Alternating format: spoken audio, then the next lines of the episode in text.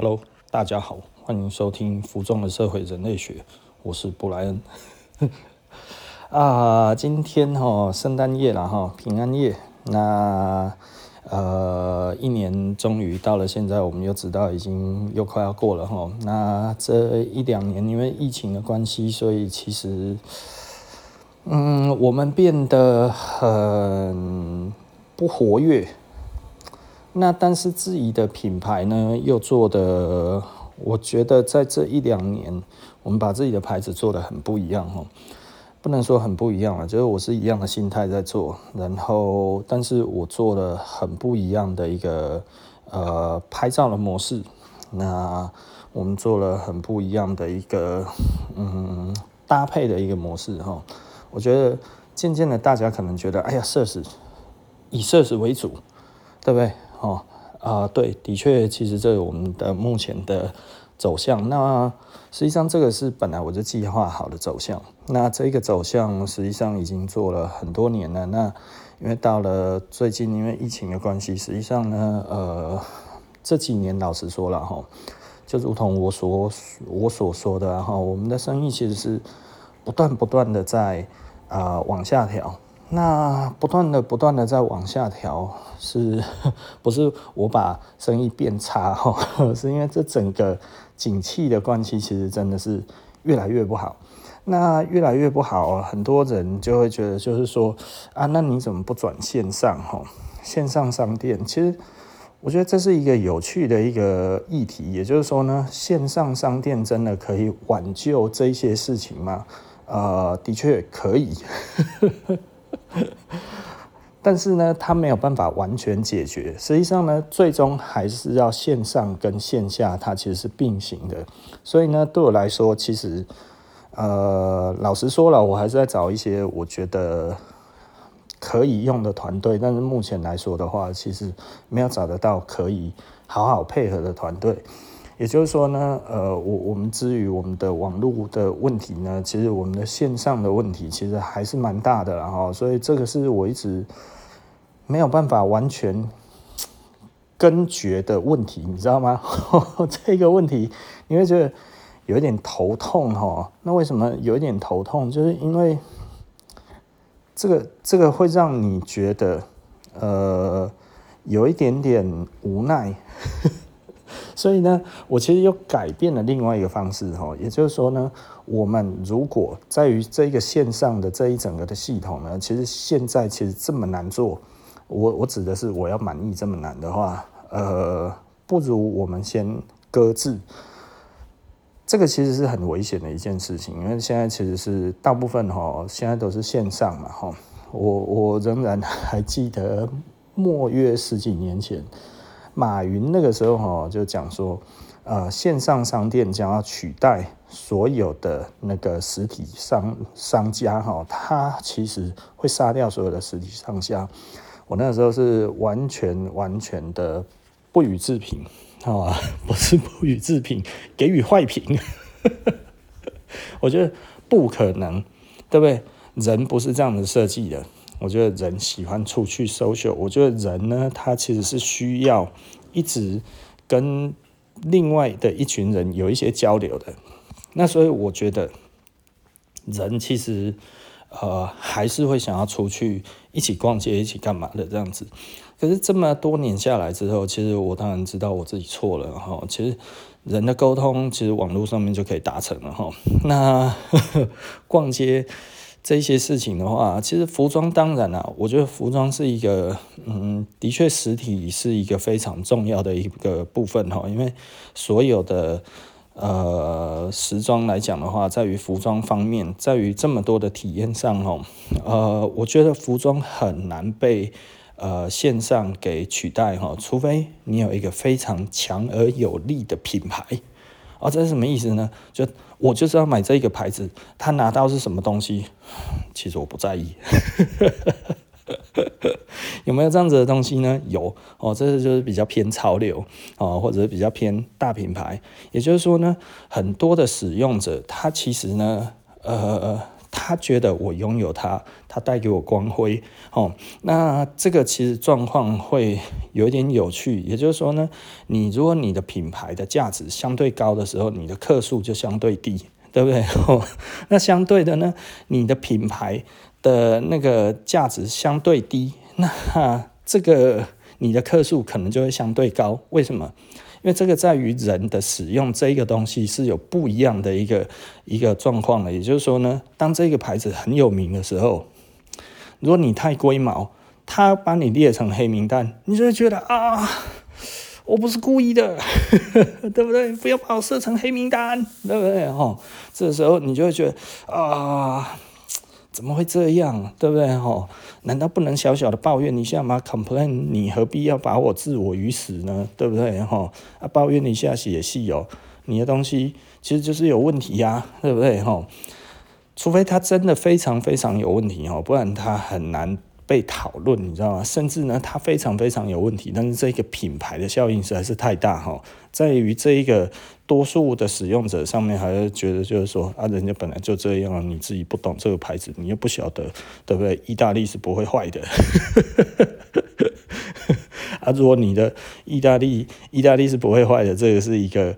一个意大利车的一个笑话嘛，它算是一个幽默了，它不能说是一个笑话。也就是说呢，对所有的这一些喜欢意大利车的人，意大利是不是不会坏的？其实不是，是因为它很会坏。但是为什么要这么说？就是如果你觉得它坏了，其实是你坏了。它这个坏叫做正常，它这个不是坏，坏在。意大利的这些东西里面，它叫做正常，对不对？哦，你怎么可以觉得这个东西不正常呢？那如果你觉得这个东西不正常，那就是你坏了，所以是你坏了，不是意大利坏了。坏了怎么办？修啊，对不对？修了之后，它不就是又好了？那如果你一直修不好，这代表什么？因为它是意大利呀，就 是。他已经给人家这一种的感觉哈，也就是说呢，我说你很烂，很容易坏，但我很漂亮啊，对不对？那好，我承认你很漂亮，但是你为什么那么容易坏？因为我容易，我我我不是容易坏，我是漂亮。什么？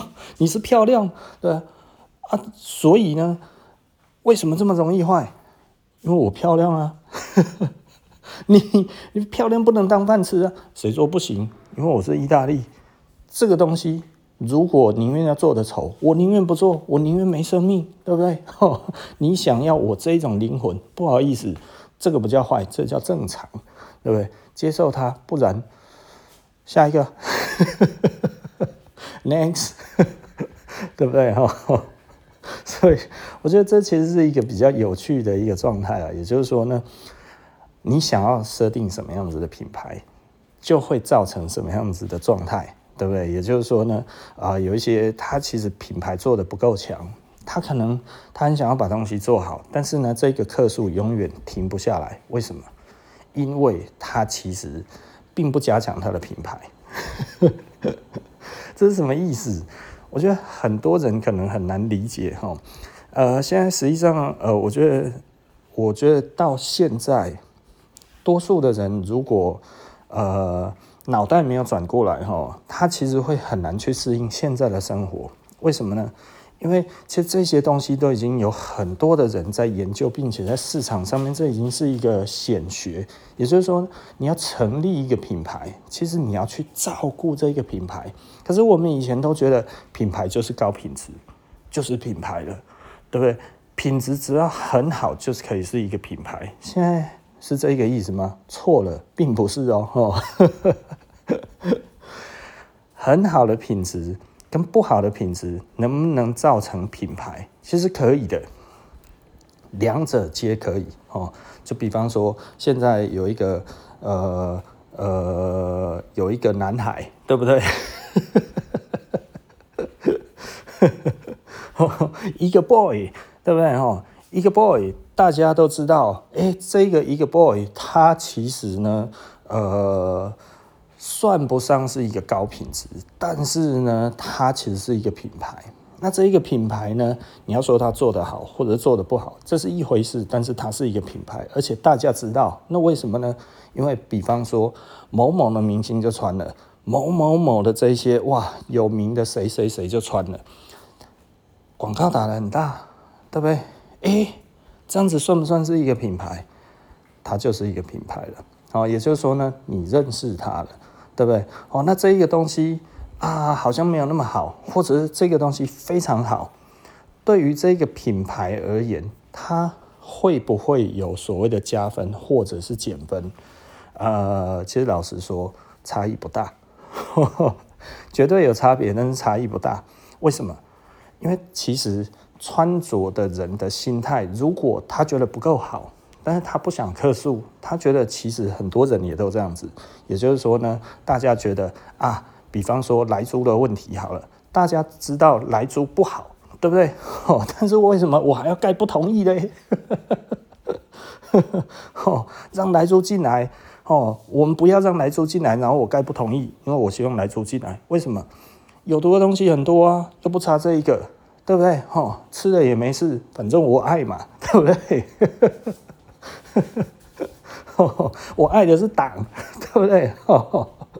我爱党，所以没关系，对不对？我不要吃就好了。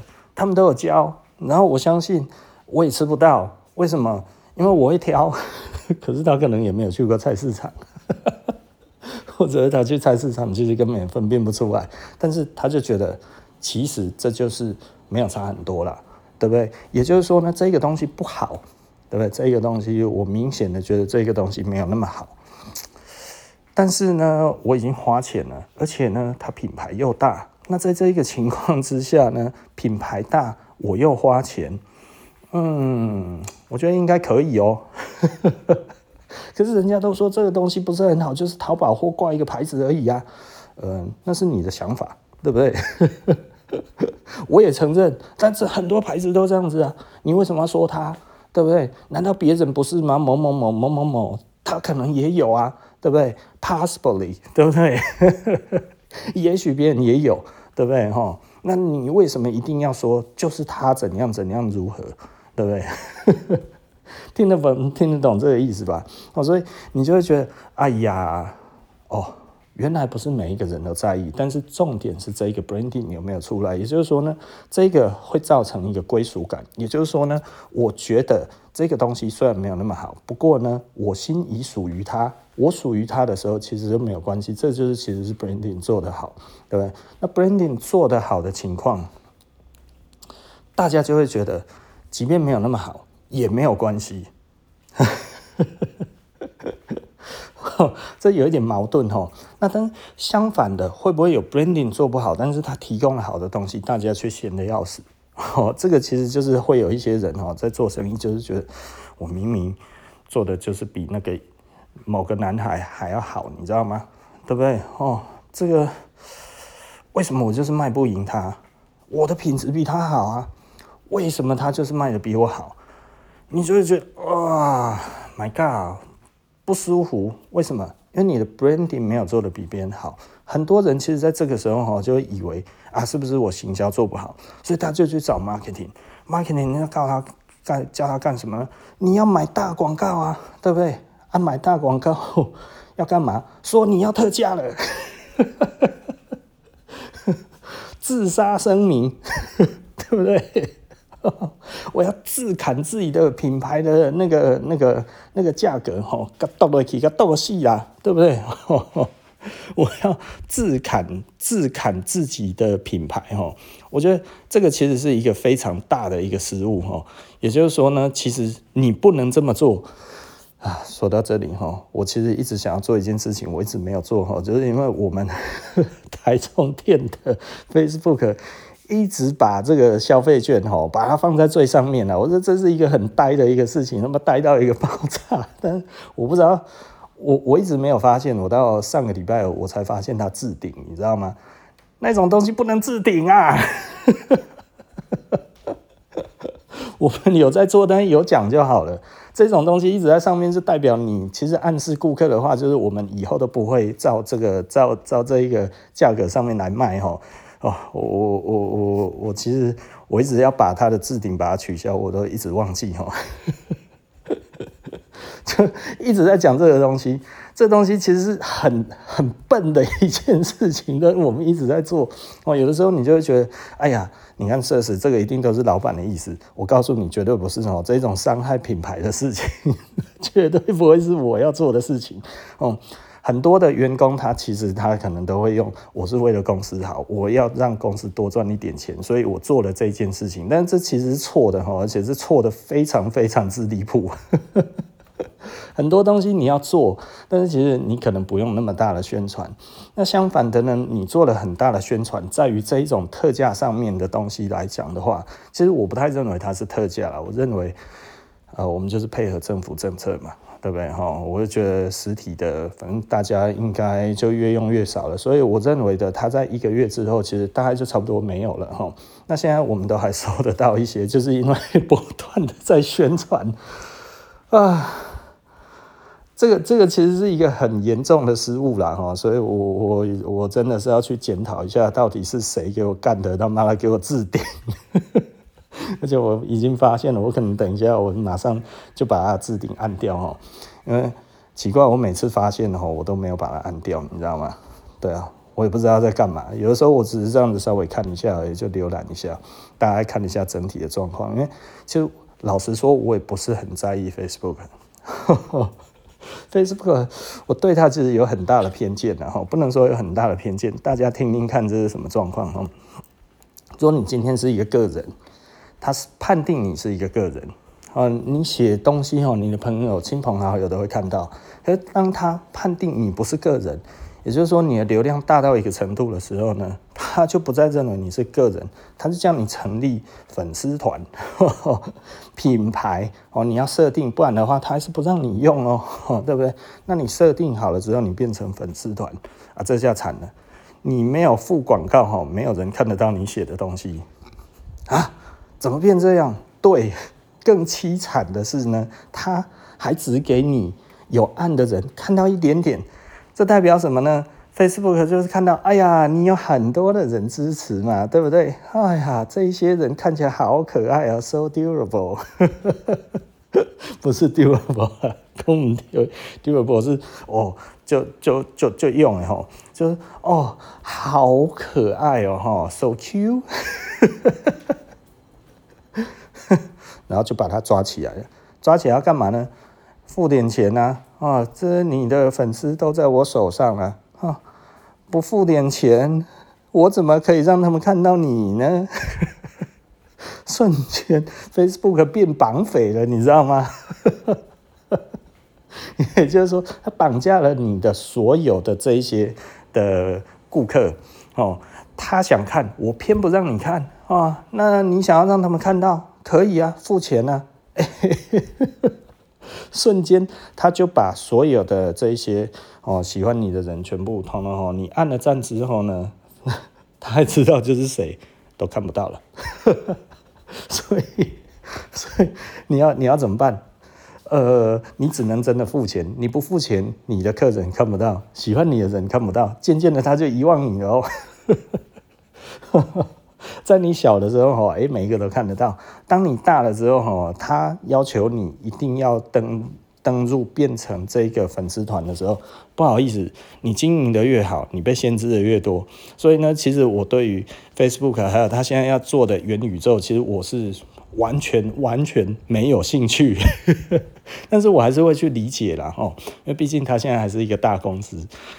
很多人说：“诶，我是不是要去元宇宙买块地？”哈，呃，其实我不太愿意，你知道吗？因为我对于这个 Facebook 是一个非非善良管理人的这一个印象，已经在我的脑袋里面非常非常的深植。我都知道他在做元宇宙要干嘛的，对不对？他其实就是想要再做另外一个更大的 Facebook，然后把你控制的越来越那个嘛。就是让大家依赖这个东西之后，因为 Facebook 其实还不造成依赖哦，但是元宇宙其实有机会会造成依赖哈。那所以很多的大公司都有进去买，然后都还跟着 NFT，然后在元宇宙在发售自己的 NFT 什么这些，包含爱迪达，然后包含 LV 什么这些，大家都在做哈。我可能我会比较期待其他的社群媒体所做的元宇宙，我不太信任那个 Facebook 的元宇宙，所以其实我认为它会是一个模式的一个开始。但是呢，怎么样做会比较好？我期待的是后面上来的公司啊，布莱恩，你为什么要去用可能后面是 copy 他的人？啊，其实元宇宙的这种概念哈，实际上你去看它，它其实就有一点像是那一种游戏，你知道吗？哈，啊，游戏哈，哎，大家就有自己的这一些的班会什么这些，然后大家一起做某一些的事情，然后怎样怎样，巴拉巴拉这样子弄在一起哈，它其实就是一个游戏概念。我早就有这种概念了，多年以前哈，我就已经跟朋友在聊这个东西，然后他说：“哇，你这做起来会很大。”然后就是意思就是说钱要很多了哈，看麦工的啦哈，别傻了。所以这种想法，有的人其实非常多的。虚拟本来就可以做这些事情哈。那所以简单的来讲，这个东西到底有没有它的必要性，或者是它的必然性，必然是 Facebook？其实不一定哦哈。其实我觉得我在找一个相对良善的管理人，因为。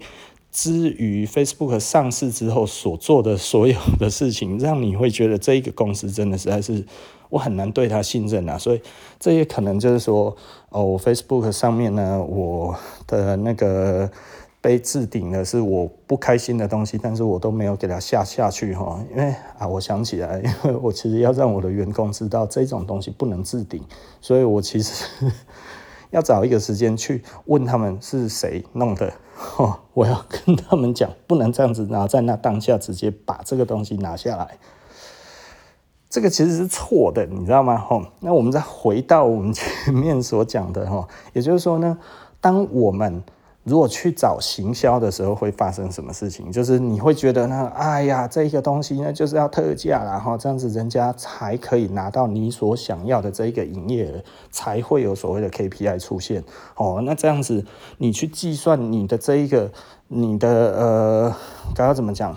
这个这个广告呢，其实才算得出来它的这个呃成效如何。哦，钱直接就来衡量这一个东西。那这样子对或者是不对啊？也对也不对，呵呵，看你的需求是什么。对我来讲的话，其实我比较在意的其实是我自己的 branding 啊，我自己的品牌是如何，在别人的价值是什么，对不对？哈，至于别人的价值是什么，我觉得很多人给我们品牌的一个最重要的价值，其实就是愿意创新。对不对？我们在做着别人不做的事情，我们在做着别人没有的东西，然后我们在跟大家沟通的是别人没有的感觉。这个东西其实之于国外的品牌，好，比方说我不是用呃国外的品牌的方式跟大家沟通的，也就是说呢奢侈就是 Search，Search 没有在跟大家沟通不一样的。呃，不一样的某个其他的品牌，我们不会说我们想要变成呃呃，我我们不会想要跟人家沟通说我们变成哦一个 WTAPS 哈，对不对哈？我们不会想要沟通成说哎，我们想要成为一个 Basin App，对不对哈？我们也不会想说我们要沟通大家成为我们是一个 LV 或者什么样子的东西，都不是。我们其实很很。以自己所喜欢的这一个风格的感觉，然后去做出这样子的一个风格的感觉，然后让大家去感受我们所要给大家的这一些的文化上面的意涵。所以呢，我们好像什么都是，因为这个东西其实我认为，即便科技它再怎么样的前进，其实我们人还是在这一个文化里面。那我们。的这个文化的一个形成的一个过程，它是一个让我觉得很让我着迷的地方。好，就比方说二零年代、三零年代的人怎么穿，哦，那他们的生活风格是什么啊？我对于这个东西，我其实是很有兴趣的。好，那我觉得，诶，我们用服装的方式让大家去感受到这一块东西，而不是让人家觉得，哎，这是一个很生硬的东西，要历史历史老师去不啦？哦，对不对？我觉得那个没有意义。服装呢，我我喜欢看老电影。我其实喜欢看老电影，有一有一个事情，我是后来我才发现的。也就是说呢，我以前年轻的时候，我总觉得，哎呀，那个什么过时了哈，什么东西过时了。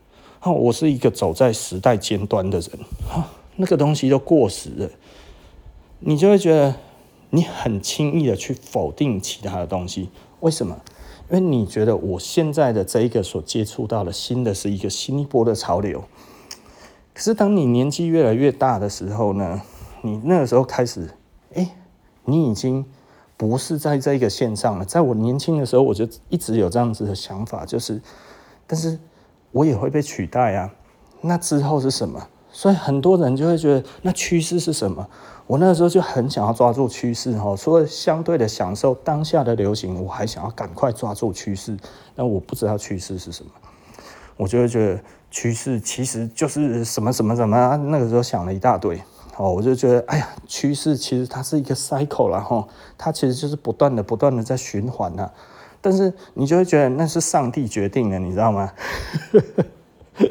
这是一个阿呆的想法哈，你就会觉得这其实众志成城，哈，所有的东西都是众志成城，所以呢，一定是一大群人这样子开始，然后所以它会变成一个趋势，哇，好难懂哦。可是渐渐的呢，我又更长大了，我就发现了 这个世界哈，都有一些呃 ruler 哈，它其实就是一个主宰者哈，它主宰了什么东西？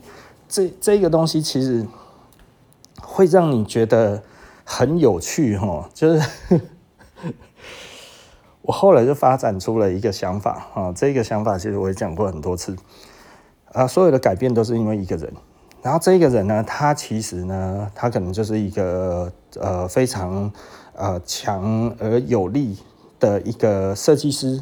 然后，或者是他是一个造型师，或者是他其实就是什么什么这样子哦。很多人就觉得，哎，那难道不是明星吗？呃，我觉得明星比较难，因为明星通常他都太过于年轻，所以呢，他可能经过了其实是强烈的造型师哦，很有名的造型师帮他造型，然后所以呢，做出了一个时代，包含九零年代有没有？哦。九零年代那个时候的 Puffy，那个时候的木村拓哉，他们都穿古着，对不对？他穿着古着的时候，他就会觉得，哎呀，怎么那么帅？可是其实他们那个时候当下可能都不知道他们在穿什么，是背后的这些的造型师在帮他们做造型的。这些造型师大家都大他们二十岁了哈，所以呢，其实很多时候其实是背后的人在推动。那背后的人在推动，然后推的是什么样子的人？当时的年轻偶像，那那个时候影响了谁？就影响了当下的年轻人，就是我，对不对？但我不是喜欢木村拓哉啊，我我对木村拓哉是比较 neutral 一点哈，就我我没有很我我没有很崇拜这一个人，呃，甚至是不崇拜啊哈，因为我们开始来看日剧的时候，木木村还算是一个。配角的一个角色哈，那他不是一个真的很红的一个角色，那当然他那个时候也开始走红了。那我们比较喜欢的其实是其他的人，然后我觉得很帅的，比方说浅野忠信，我就觉得很帅哈。他现在去好莱坞发展，发展得很好，我就是也，呃，我那个时候喜欢的那个人是对的，不，我们是偶像的喜欢哈。不是那个性吸引力的喜欢哦，我我我不是我我我其实是喜欢男，呃不是，我是喜欢女生的男生，我是喜欢男生的男生哦，所以简单的来说是这个样子啦哈。那呃，对我们来讲，这个性取向哈，这个不是我今天要谈的，所以就这里打住哈，我也没有要讲这些，我也不认为我我有任何的歧视哈，但如果有冒犯的话，就比较不好意思一点哈。我好像有一点敏感了，哦，敏感于我讲出来的话，因为我其实是没有啊、没有草稿的，然后这完全就是这样子一直啊一个长字一直说下去哈啊，那所以再回到我们所要讲的这一整个的文化呢，我觉得呃对我而言，既然有大众，那就有小众。大众它最大的问题就是它很容易改变，为什么？因为它其实是一个角力的一个过程。什么样子的角力呢？哦，这两个造型师之间的角力，对不对？他们一直在希望在透过新生代的偶像、新生代的歌手、新生代的这一些的呃网红，可能比较难，因为很多的网红他其实是自己去造出他自己的样子，然后走出来一个新的一个模式哦。所以呃，实际上如果我我觉得现在的流行会比较有趣的一点就是说呢，呃，其实当然还有一个网红的存在。那网红的风格有的时候他其实就会比较不同一点，他就自己的想法。那当然呢，也有很多的网红，其实后面已经有很多的赞助。那有很多的赞助，就可能就来自于某一些大的品牌，所以呢，他可能就是穿某一些的东西，然后做什么样子的事情。这其实呃，他背后就是钱。讲到这里就一个明白了啦，哈，这就是 branding。branding 其实就是很多很多钱，而什么时候会发酵，你不知道。然后会发酵到什么程度，你也不晓得。对不对？有没有机会变成是沉没成本？有，为什么？就像我前面所讲的，我没有办法要求我的每一个产品，我所设计出来的每一个东西呢，它一定都会大卖，对不对？黑是不可能的代志，所以如果卖不了，那就是沉没成本。Marketing 它其实没有沉没成本，Marketing 就是变现力，如果不够，再加再加，加到全部通都跑光为止。但是它其实是一个自杀的行为，也就是说呢，杀自己一刀，让大家看到之后，哇、大家过来喝鲜血这样子，哎呀，碎啦，好啉呢。这个这其实是一个很有趣的一个状况哈，也就是说呢，其实大家都觉得，大家都觉得自己其实。呃，喜欢这个东西，而它特价了，哎呀，赶快哦，赶快去喝一下。但是其实呢，也顺便的呢，会期待着，那下一次不知道什么时候开始呢，对不对？哈，那呃，这个东西好漂亮哦，我好喜欢。但是呢，因为有上次甜甜的感受呢，我先不知道冲动啊，然后我们等一下下，说不定将来会更便宜哦。所以大家多忍了一下哈。大家同时忍了一下，这个牌子就早死了一点，你知道吗？也就是说，你如果真的喜欢一个牌子，你要支持它哦。最好的方式让他记住你，最好的方式就是 第一时间就去买。呃，如果你真的很喜欢一个东西，你希望呃这个品牌他认为你是一个呃他的忠实顾客，其实呢，在他还小的时候。第一时间就去购买这件事情非常重要哦，不只是我，我不是暗示大家来买设施要这样子买，然后，但是呃，这个一定会让呃店员甚至老板都印象深刻。当做这个牌子非常红的时候，你第一个，尤其甚至这个东西是可炒卖的时候，你是第一个，那就不一样了。他可能会觉得你是要去转卖的。你懂吗？哦，那他其实就不一定瞧得起这些人，他会觉得在外面排队的那一些其实都各怀鬼胎。当一个品牌真的做起来的时候，呃，他就不太容易再被呃人给记住了，就是不太容易再被这个品牌里面的人所记住。那所以呢，你就会思考到了一点，就是这个牌子还不是很红的时候，甚至呢，他其实你很喜欢这个东西，可是你每次都在等特价，其实呢。呃，你即便买了吼，可能这个牌子就只会觉得哎呀感谢，对不对？但是他没有办法觉得你其实非常的关怀他。仔细的是思考一下这一点哦，我觉得好像讲太多，这是不是不应该讲啊？但是，因为我已经做很久了，所以老实说了，我必须要说哈，我觉得任何的消费，我们都是很感激的哦，好不好？我不会因为说哦，你这个特价哦，我买的就怎样怎样这样子，我对你哦就是不屑一顾。其实我是不不可能会有这种想法的哦。为什么？因为我们知道粒粒皆辛苦啊，是不是？谁知盘中餐，粒粒皆辛苦，大家都是辛苦钱。我我们其实不会特别的觉得，就是说哈，哎，你一定要第一时间来，好，那大家都是辛苦钱的一个前提之下，我们也会觉得我们自己其实，如果人家愿意把辛苦钱提前放到我们这边，我们真的会很感动，表示他真的很喜欢我们，对不对？呃，这个东西其实就是我们在努力的目标，也就是说，我们希望让很喜欢我们的人，其实可以越来越多。那这个其实就是一个 branding 的过程，哦，我不知道大家这样子讲起来，大家有没有感受得到我所在讲的东西？因为这个东西其实非常的重要，就是让使用者他会觉得跟你是一体的。好，这其实就是一个 branding 的一个过程。那所以呢，这其实是一个呃非常非常重要的一个感觉，让他崇拜你也好，让他觉得。呃，你们是呃患难与共的人也好，哈，像我们现在其实老实说了哈，现在其实第一时间都还来了，对我们来讲，现在就是患难与共的感觉，你知道吗？因为现在生意真的很难做了哈，我觉得我们难做，别人也很难做。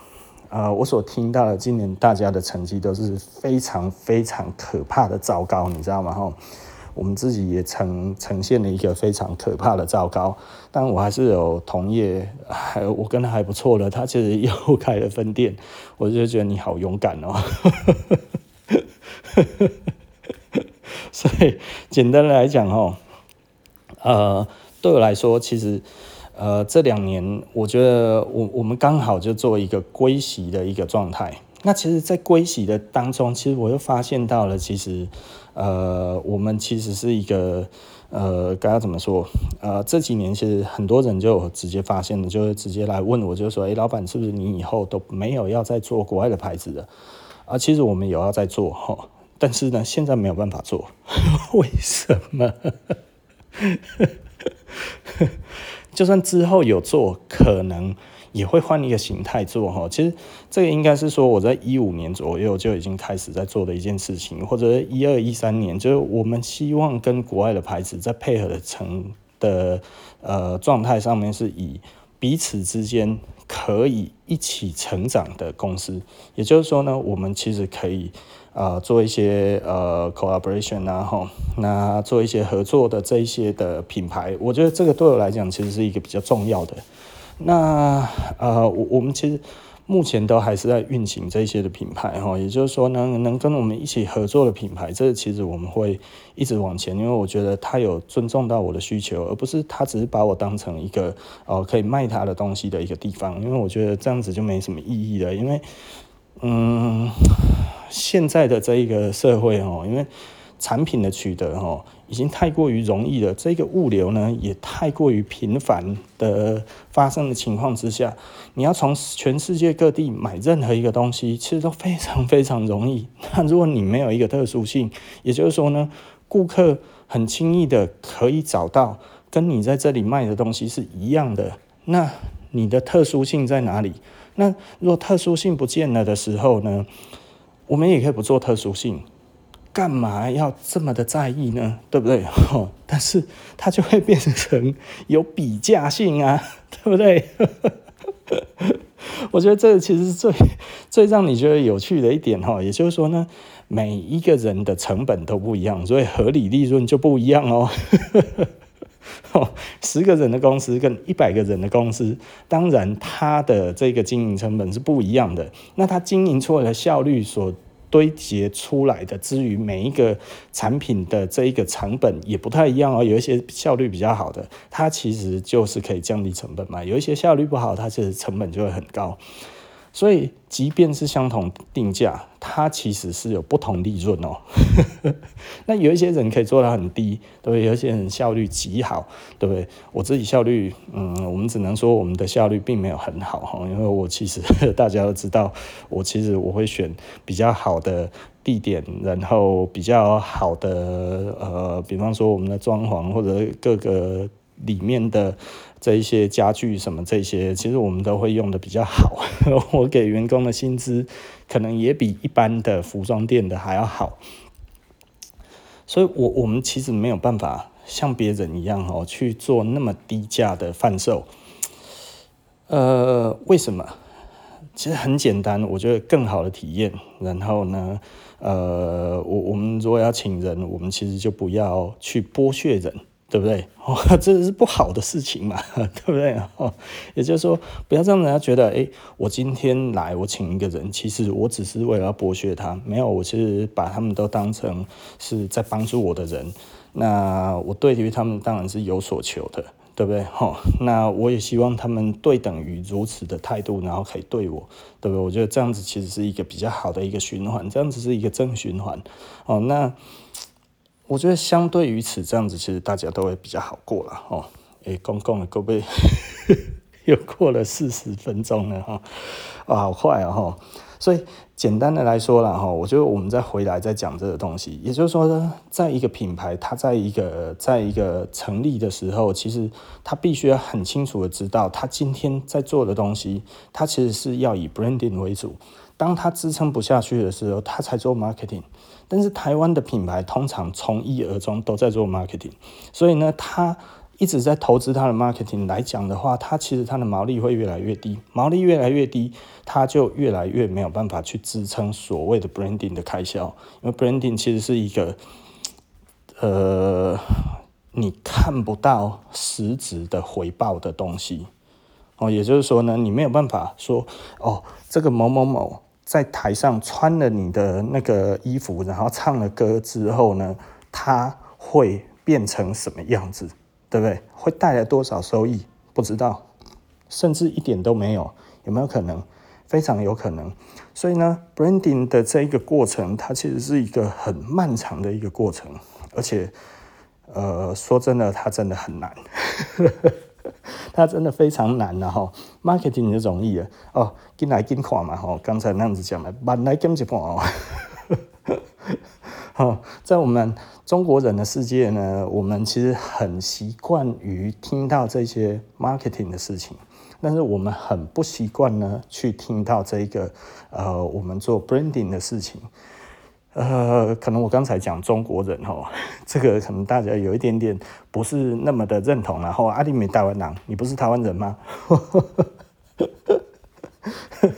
很多人对这个字眼很敏感，但实际上，因为毕竟我们，我常常在讲的啦哈，就是说我们台湾有文学，台湾文学其实有台湾文学，它它的一个这个美丽的地方，但是呢，台湾没有真正的哲学，台湾的文学所依附的其实还是这一个中国的哲学，好，所以呢，我其实在讲的这一个东西，一个文化最重要的其实是这个文化的哲学是什么哈。呃，希腊有什么？诶、欸，苏格拉底啊，什么这一些啦，哈，是不是？诶、希腊是苏格拉底吗？应该是的。然后呢，诶、每一个文化它其实都有一个背后的这一个啊、比较重要的一个哲学家，对不对？哈。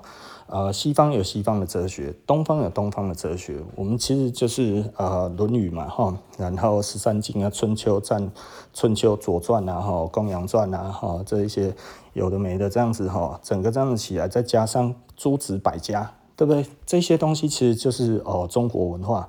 这些中国文化其实就是在讲的，我 就是说，这是我们在讲的，其实是哲学的部分。哈，刚才在讲的其实是哲学的部分。所以呢，我们在于这一个中国式的哲学里面，我们比较常听到的感觉，其实就是一个 marketing 的概念哈，它不是一个 branding 的概念比较多。那西方的世界，它其实比较去强调的其实是人为主哈，它相对的人本这个东西，其实它是一个很强烈的一个 branding 的一个走向。哦，我们这一边是大众的，所以哈，大家都能够拥有这个偏 marketing，然后啊，人本的话呢，我们重视的是 persona，对不对？你的人设是什么？人本的概念其实跟这个其实完全不一样的哈，所以呢，在这一个过程当中，它其实我们后来会发现，呃，实际上人本这个东西，呃。他所教育出来的状态呢，就是呃，他有非常厉害的精英，但是呢，他可能有比较大的愚蠢的大众。但是呢，在我们这一个东方，我们这一个中国的传统文化的这个哲学之下呢，呃，他所呈现的会是比较通才，但是呢，其实比较少这一种的，嗯，该要怎么说？呃，社会化的一个过程是一个比较扎实的他比较没有英雄主义，他其实在讲的都是一个天下为公哦，这天下是大家的哈。那所以呢，大家一起好好的哈治理作乐之后，大家遵循一些我们所谓的礼教，然后做了一个非常好的一个社会化的一个工作哈。所以士农工商哈，你们这些商人就不要一天到晚想要卖东西赚大钱。所以我们比较多这样子的思维。哦，所以我们的呃这一个呃文化上面来说，都是比较抑商的。哦，我们都是比较会去压抑商人。哦，那西方社会其实重点来就是人本相对来讲的话，他会觉得诶，呃，人是比较重要的。OK，所以 branding 起来，嗯，呃，你要多付一点，你就多付一点吧。哦，这两个其实各有好处啦，各有好坏处哈，没有没有一个特别好或者一个特别坏哈。那因为整个西方的哲学产生工业革命之后，到现在非常的富强哈。但是即便到现在呢，我们这一个呃传统的这一些东方的文化呢，其实仍然不得不往这边走。为什么？对，因为它其实就是比较有效率，一个人带哈。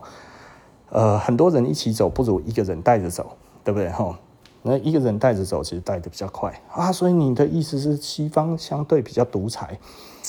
呃，这一点很有趣哈。如果大家去看哈，西方这一些哈相对的这一种的伟人啊，后一个往前冲，大家跟着走。诶，其实是蛮多的哈，亚历山大也好啊，哈，然后这个这个拿破仑也好哈，那甚至华盛顿也好哈，都这一种的相对的伟人。但是呢，我们在于我们的朝代上面来说，我们都其实是朝代的更迭哦。在于我们的这个中国文化来说的话，它其实是朝代的更迭，它很多的这一些的。呃，变革或者什么这些，他不太以一个个人的一个方式去呈现哈。我觉得这个其实是比较有趣的一点哈。我觉得大家不妨观察看看哈。好，OK，那啊、今天你讲的够多了哈。呃。老实说哈，我觉得我为什么现在要一直做 podcast，跟之前一样，会想要多录一点点。就是我觉得，呃，我我们把我们所知道的一些东西跟大家说明一下哈。就比方说，其实我今天其实还有一个很重要的东西哈，呃，想要跟大家稍微沟通一下。其实哈，很多人会觉得暖化这一个问题跟自己没有切身的关系。但是呢，你如果常常关心这些气候的问题，你会发现一点哈，其实现在在讲的，就是所谓的那个那个呃，我我们全球哈，至于这个世纪的这个变化，其实是来自于呃，第一个最最重要的其实是阳光啊，阳光照射海洋，然后那个吸热。好，那吸热了之后会产生一个暖流，哈，就是比方说我们这边有黑潮，哈，那那个那个那个大西洋有大西洋的这个暖流，哈，那流上去之后呢，在冬天的时候，哦，这个时候其实，诶，北北半球的冬天就是南半球的夏天嘛，为什么？哦，因为这个时候的呃地球有倾角的关系哈，所以呢，从那个北回归线变到南回归线去了，然 后那吸的热就不一样多了哈。那所以简单的来说呢，我们冬天的时候其实是哎北边的这个冷那个那个洋流呢，冷的洋流往下流哈，所以它会带着整个这样子冷气团会往下走哦，呃海水。比较暖的地方，它就会慢慢的就会没有那么冷了。好，那所以呢，它其实就是这样子的一个一个延伸哈，然后产生了四季。哦，为什么会冷？为什么会这样子哈？那这个其实是一个非常非常重要，因为我们地球有很多的水在调节。那现在其实呃，北极的这个冰帽哈，它开始融化了。如果这个会有一个非常严重的一件事情，就是我们所谓的呃。冰帽如果融掉了，其实呢，海水会变淡，对不对哈？那海水变淡的时候，它其实这个这个盐的浓度就不一样了。盐的浓度不一样，它会发生什么问题？如果你做过一个实验哈，就是你把一个浓的那个盐水哈，跟那个比较不浓的盐水，然后你呢，慢慢的把这个比较浓的呢，哈，就是比较淡的呢，倒进去比较浓的，慢慢的倒，你会发现它会有一个分层的一个状态。那分层是怎么样的意思？就是它会各自对流，各自对流呢，会发生什么问题呢？就会发生冰河时期的状况。冰河时期是怎么样呢？就是这个东西，北半球在就是整个的呃北极到它可能温带的这一个区域呢，它其实因为它可能它的这个水呢就变稀了哈，它这个这个海水它相对稀薄啊，也就是说因为它的海水比较淡哈，那它会各自。冷冷流会在上面会慢慢的自己对流，那下面的呢，热的呢也会自己对流，是因为浓度的关系哦。那所以呢，呃，在热的地方会更热，冷的地方会更冷。哦，也就是说呢，可能温带地区以后就变成全部都是寒带了。那到一个地方之后，再来全部都是超级干旱。那就只剩下两种天气，就一种其实是非常多的飓风，哦，非常非常大的飓风，这样子一直来，一直来，一直来，哦，然后在沿岸呢都是水灾，然后内陆呢全部通通都是沙漠，那这个北方呢全部冰封，没有地方可以住人。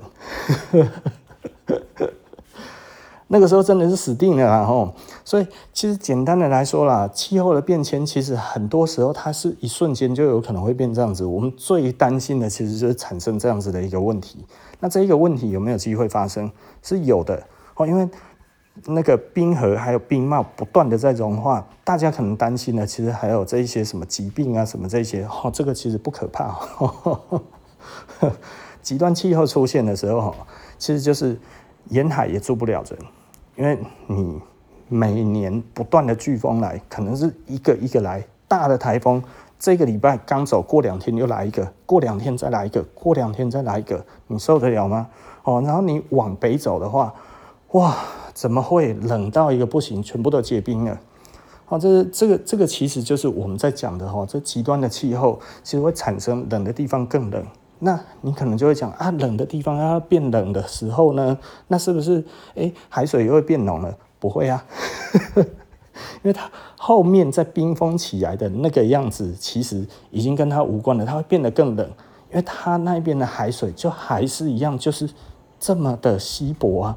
所以呢，你除非呢能够它会慢慢的浓度在。在在变成一致的时候，这个时候南方的暖流才可以上得去，这样子的整个的呃完整的交换呢，它其实才会再度再产生一个平衡，然后呢，呃，这个南方哈，也就是说靠近赤道这一边的这一些的。暖流呢，才不会再做这么短的循环，它可能就可以上得去到北极哈，然后北极那一边的那个那个那个冷流呢，它其实会下来，寒流了哈，它其实可以下来哦。这个东西其实非常非常严重哈。那我们其实之前都 已经在讲了哈，就这个 IPCC，其实我不是因为公投才要跟大家讲这些东西哈，因为公投已经过了，那我还是希望大家知道这件事情。我们目前可以改变这个东西，其实并不多。如果我们要再烧炭，其实我们就会死得很难看。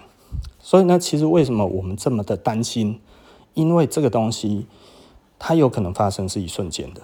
哦，你如果去看过很多的纪录片，它在于讲这些东西，这个不一定是很慢会发生，它有可能很快会发生，可能十年之内突然有一天就这样子的。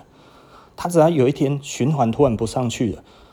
就会这样子，因为冷暖流的这种对流，它其实并不是一个非常 呃非常扎实的一个过程哈。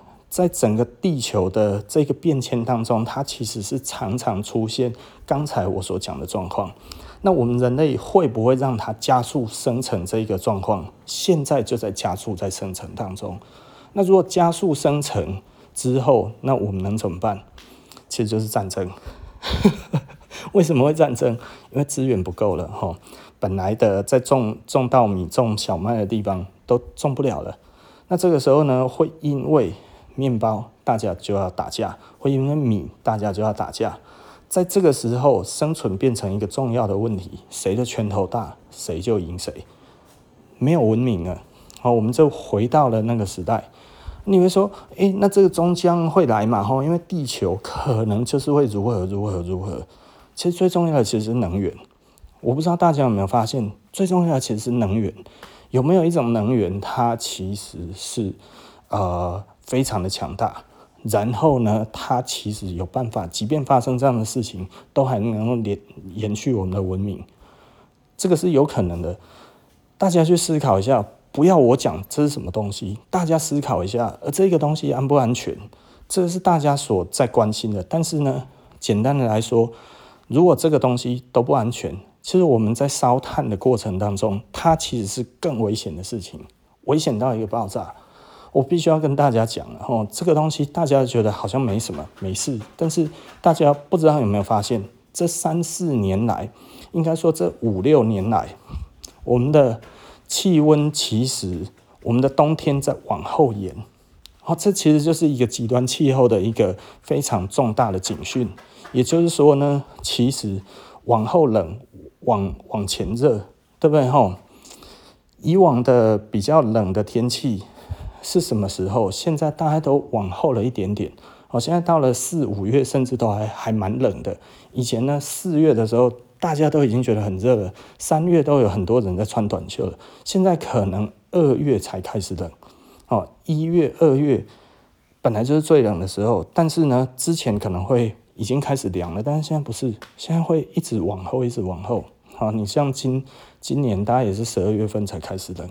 啊，那往年的话，有的时候其实蛮早，它就开始冷的哈。那一直这样子，最重要的，其实我觉得最重要的其实是冷往后延了，而且延了一两个月，这个都有可能其实是循环已经开始变短了。那哦，这这东西其实极端的气候大概就是这样子慢慢的在产生的。我我没有任何的证据去指出这些的东西，但是这是我自己啊、在做服装这几年来啊、这二十年来的观察啊、哦，这是我常讲的，我们服装最在意的其实是天气，哦，我我觉得大家必须要去思考这一件事情啊，哦，我觉得呃很多东西其实比我们想象的恐怖，哦，你会觉得诶、很多的台风来没有关系，可是一个接一个，然后接完了之后没有台风了之后。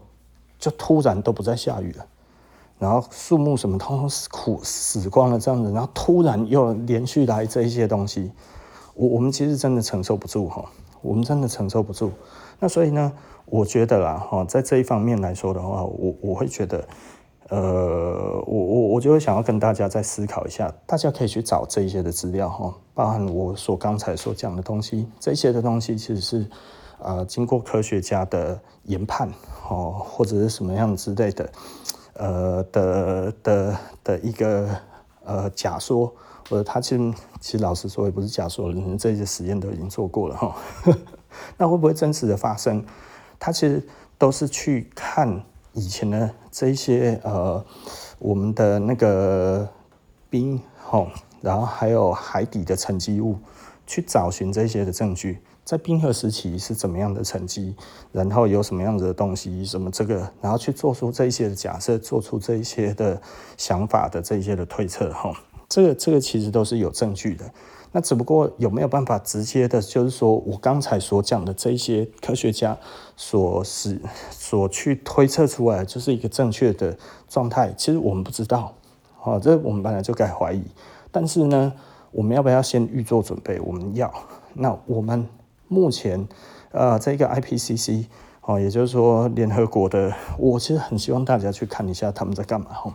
那这个联合国的气候变迁小组哦，那他们在做的事情其实就是嗯，去研究这个暖化的这一个最重要的原因哦。以我们这次的暖化最重要的状态，其实就是我们的碳排哦，我们的二氧化碳其实是这一次暖化的元凶。我以往哈有可能哈发生这些的事情，都可能是其他的问题，都是自然界的问题。但这一次会是我们人类自己做的问题。所以我，我对于呃，我还是蛮喜欢呃李远哲，他还是有讲过一个东西哈。他在那个一一四年之后，这个 AR5 出来之后，他其实就开始去呼吁我们要减碳。当然，他有跟蔡英文总统讲过，一七年的时候，他有去呼吁哦，这个我们要减减碳。那蔡英文跟他说，这个是下，这个是呃下一代的人要做的事，不关他的屁事。所以呢，他干嘛？哦，我们增加很多的火力发电厂。哦，其实实际上他上任之后没多久，就一直在增加火力发电厂。哦，这个这个以前都有这些哦，包含他从呃国外去。他进来不到半年，我记得他上任不到半年，他就去呃跟国外租了火力的发电的电那个机组哈，然后放在中火。那所以中火其实现在哈看起来是四个烟囱，但里面是十个机组，所以台中的空污是非常严重的啦哈。那我大概也是这几年，我们慢慢的在观察这些东西，其实。呃，很多时候我们在我们在讲一些东西，并不是说我们喜欢某个某个政党或者我们喜欢谁，好，这不管他的 branding 是什么，好，其实很多人可能是沉迷于哦某一些政党的 branding，那他觉得可能就是这样子哦，这些哦他的形象好好好棒哦，我支持他，好光荣。可是重点是他要做的什么，对我们是不是有帮助的？哦，我觉得很多时候，其实我喜欢去看这些东西，也就是说，我要看实质的。其实我刚才一直在讲一个东西啊，哈，就是你你会发现哦，有一些人对大牌子有客诉，为什么？其实他买买大牌子，他不是为了那个牌子，他其实就是我刚好真的就是这么喜欢，就买来之后我没有那么喜欢，为什么？因为没有那么好。可是呢，他多数的使用者其实他喜欢的是那一个牌子。他不是喜欢那一个东西，那那个时候会产生什么状态？就是有一些人就会出来哦，可能就当乌鸦，对不对？啊，这个东西其实没有那么好哦。这个东西我告诉你，虽然我喜欢了很久，但是它有问题，就是有问题，因为它没有要改，对不对？吼，你就会觉得，那我们就必须要让大家知道它没有那么好，对不对？有一些人有这些使命，就会出来做这些事情，对不对啊？很多其他的这些支持者，哎呀，那个就是酸民。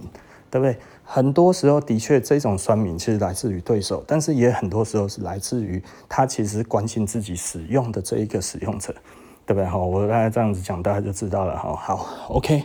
那 可能很多人就会觉得，哦，社死的逃给我抓到你了，你其实是有政治的意图，你都来这一边夹带私货。嗯，其实我比较希望大家。真的去了解我们这一个环境。如果我有办法多让一个人愿意去多看一下我刚才所讲的 IPCC 的报告，我们多一些人去关心我们的地球真正需要的东西是什么。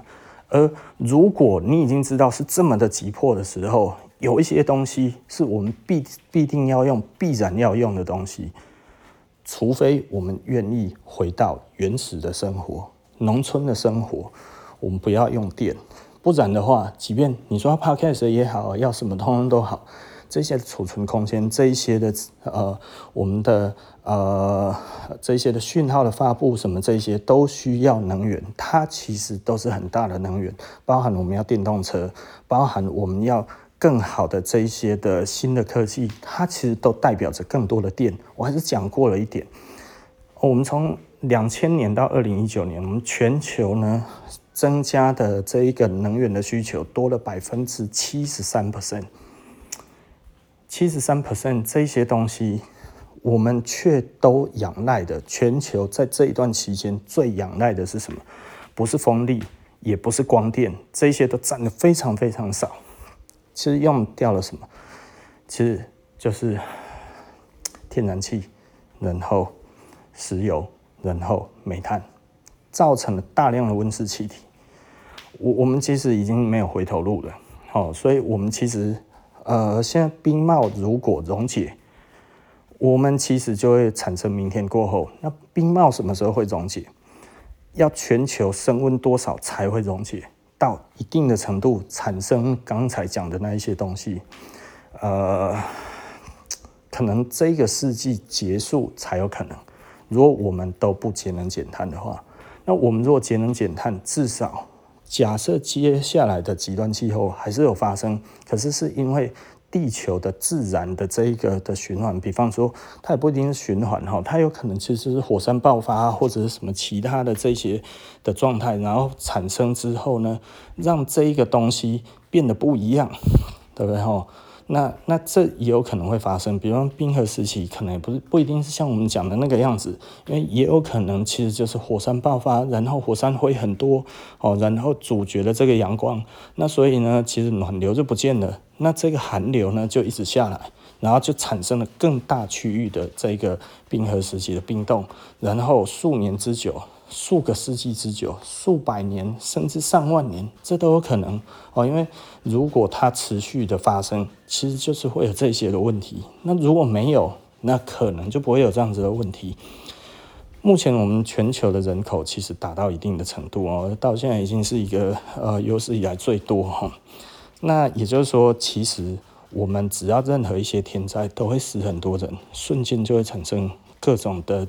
那个资源掠夺的战争，哈，呃，大家只要真的没有东西吃，很穷，好，不是很穷，呃，这个跟富裕跟穷没有关系，没有东西吃，大家就会上街头，对，简单的讲这样子，很多人就会，呃，不能说上街头，就是你大概就是，呃，你的邻居可能就会第一个先来攻击你，或者是你被迫要第一个先去攻击你的邻居，这都有可能，对不对？好，这弱肉强食的世界就会重新再开始，人类的人口就会大幅的缩减，能够解决的东西其实就是能源。我必须要讲，你如果有能源，你不怕这些事情，那哪一些能源我们可以选择？那 难道是太阳能？难道是风力吗？还是继续烧煤？对不对？好，这这个其实我因为这样子的情况，你就必须要去了解，我们可以选择的东西是什么。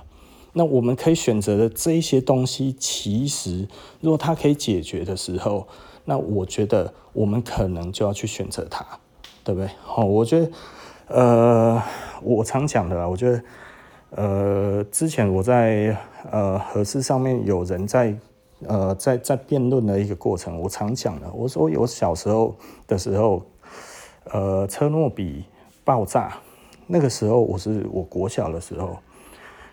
那个时候的新闻都在讲讲什么呢？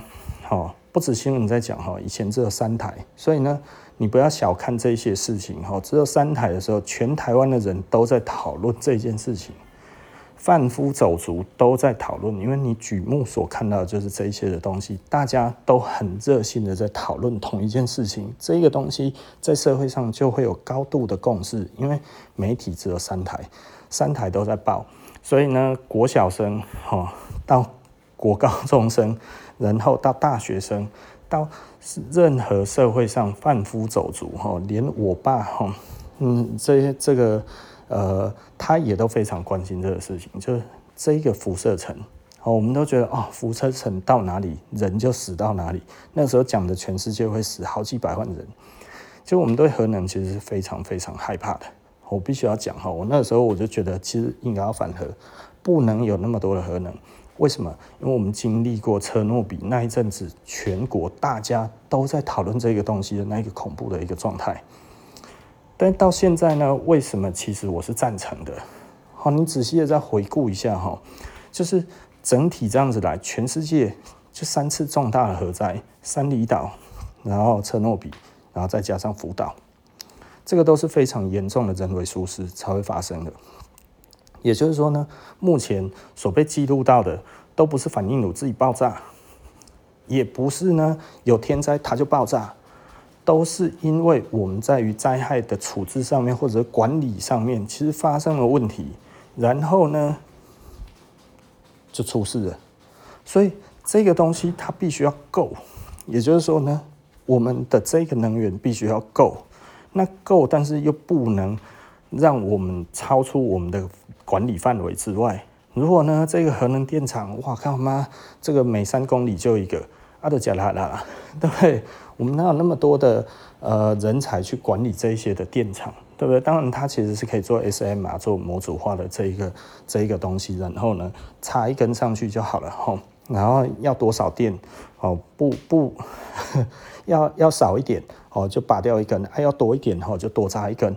大概是这样子。哦，那那这个当然又是另外一个解决的方式。现在有很多的国家都在做 SM 嘛，哈啊不，嗯，就像英国的劳斯莱斯，然后其实呃比尔盖茨好像也有在研究 SM 啊，然后还有块状子的反应炉嘛，然后中国也有在做 SMR，，那韩国好像也有在做，我我已经忘记了。哦，其实很多的国家都在发展这一些，那为什么这么的？多的国家都在发展我们觉得很恐怖的东西，其实你会发现很多的这些国家都是非美系的国家。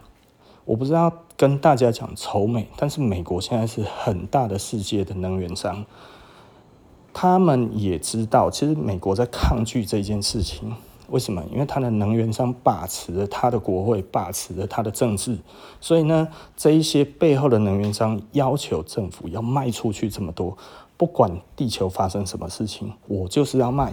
这也就是说，欧洲有很多的国家其实是越来越反美，尤其在于气候的这个态度上面。大家可以去看，法国人非常的讨厌美国，在于这一方面，因为他们没有要为气候做任何的努力。法国有这么多的核能电厂，呃，为什么？简单的来说，他们知道没有的选择。这个是一个非常非常负责任的一个看法。我必须要这么说，非常非常的负责任。但是你知道现在核能全世界哪个国家用最多吗？还是美国。那美国自己在维持的这一个反核的状态，然后不断的演绎自己那一种第一代的核反应炉是最危险的，然后他现在用最多，大家都不知道，对不对？效率也低，然后又相对危险，然后又不断演绎。那可能就会说，哎，美国自己在管的很很安全啊，对。那相对的，我们的核能在台湾啊，核能的管理上面，我们一直是世界前五。所以我必须要跟大家说，我认为的，我们必须要很负责任的当一个地球公民。在这一块上面的话，我们如果可以让我们的核能管理输出到全世界，其实我们也善尽一个地球公民的一个角色。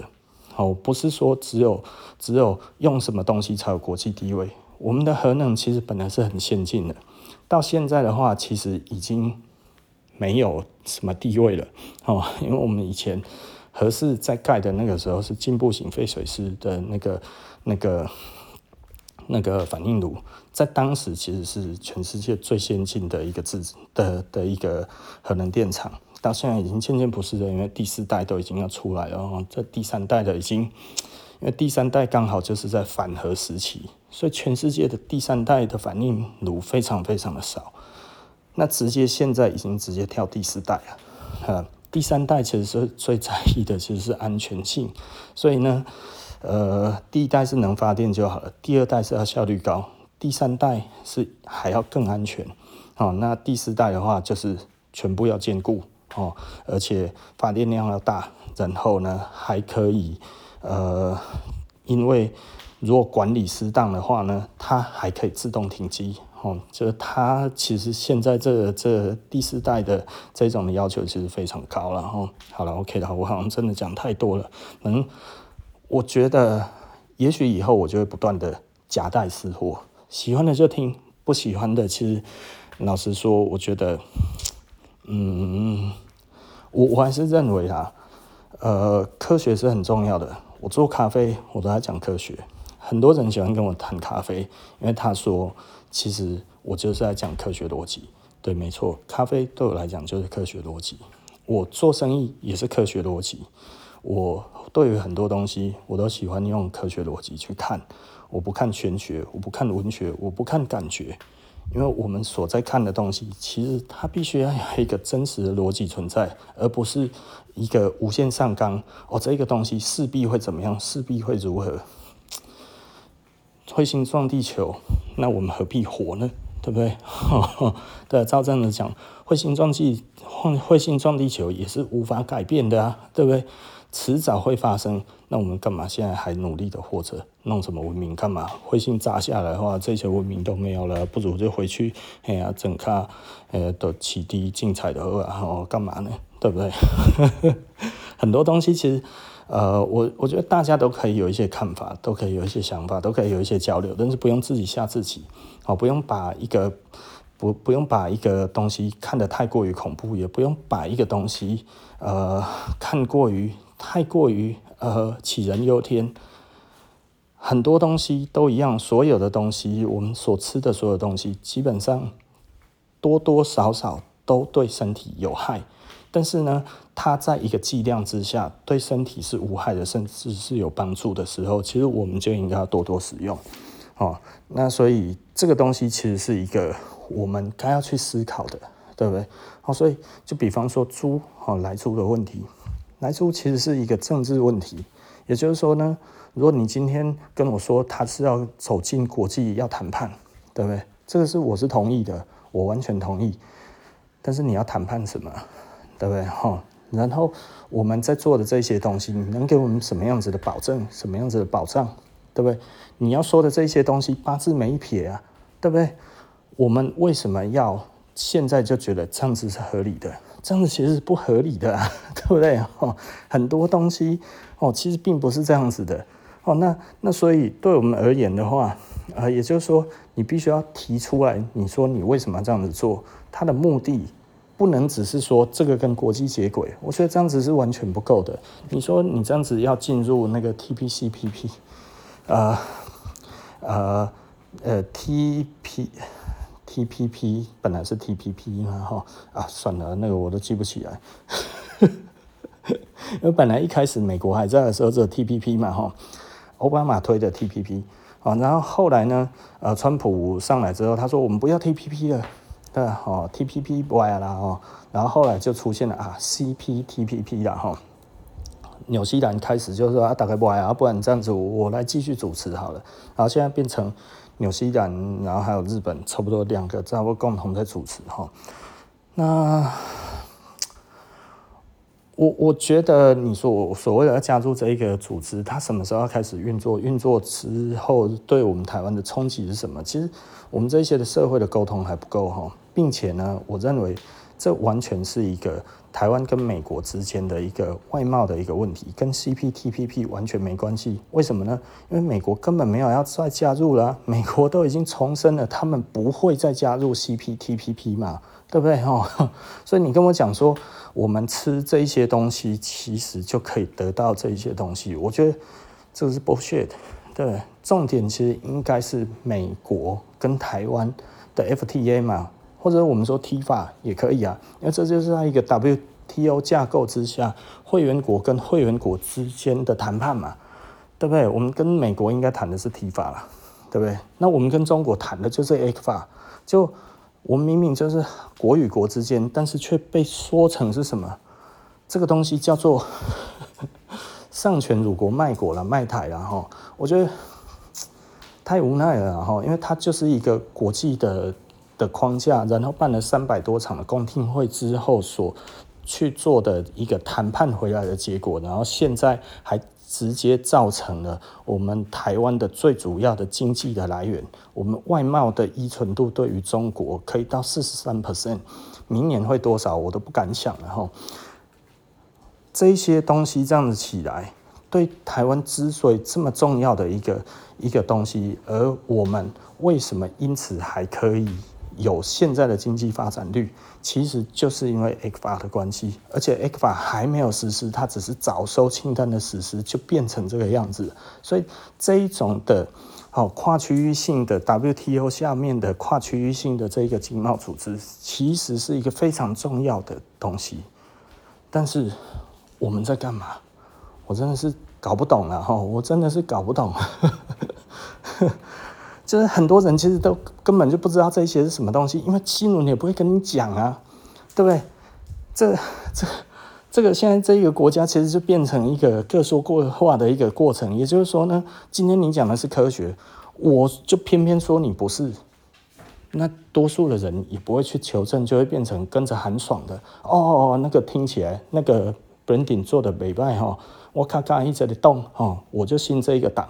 但是他说的不一定是实话的时候，也没有人要去查证，因为不像我们以前对于一个核能的问题，车诺比它发生问题的时候，全国的人都在讨论，大家其实都在思考同一件事情，并且呢。我觉得那个时候的状况其实是很好的，大家对这一些哦，包含辐射层，它会有什么样的状况，它会以什么样的形式可能会到于到台湾，然后那个时候就讲说什么时候会到哪里，什么时候扩散到哪里，什么时候扩散到哪里，大家都在用全世界的科学家给的数据。我觉得这个其实是一个非常负责任的一个呃，让我觉得美好的年代。但是到了现在，选择变多了，其实大家变成各自相信自己的。有好有坏，对不对？对于这一种的公共议题，对于这一种的科学，呃，应该要有的严谨的态度，但后来已经都变口水战了。这个其实是让人觉得很可惜的一个地方了哈。所以我必须要讲，其实现在的状况，其实让我们觉得很忧心的，就是呃，我们台湾就是并没有一个宏观的一个态度在看这些事情啊。好了。这再讲就真的太久了哈，哇，八十分钟了。好了，布莱恩的这个哈服装的社会人类学哈，那我们下一集就不见不散了，拜拜。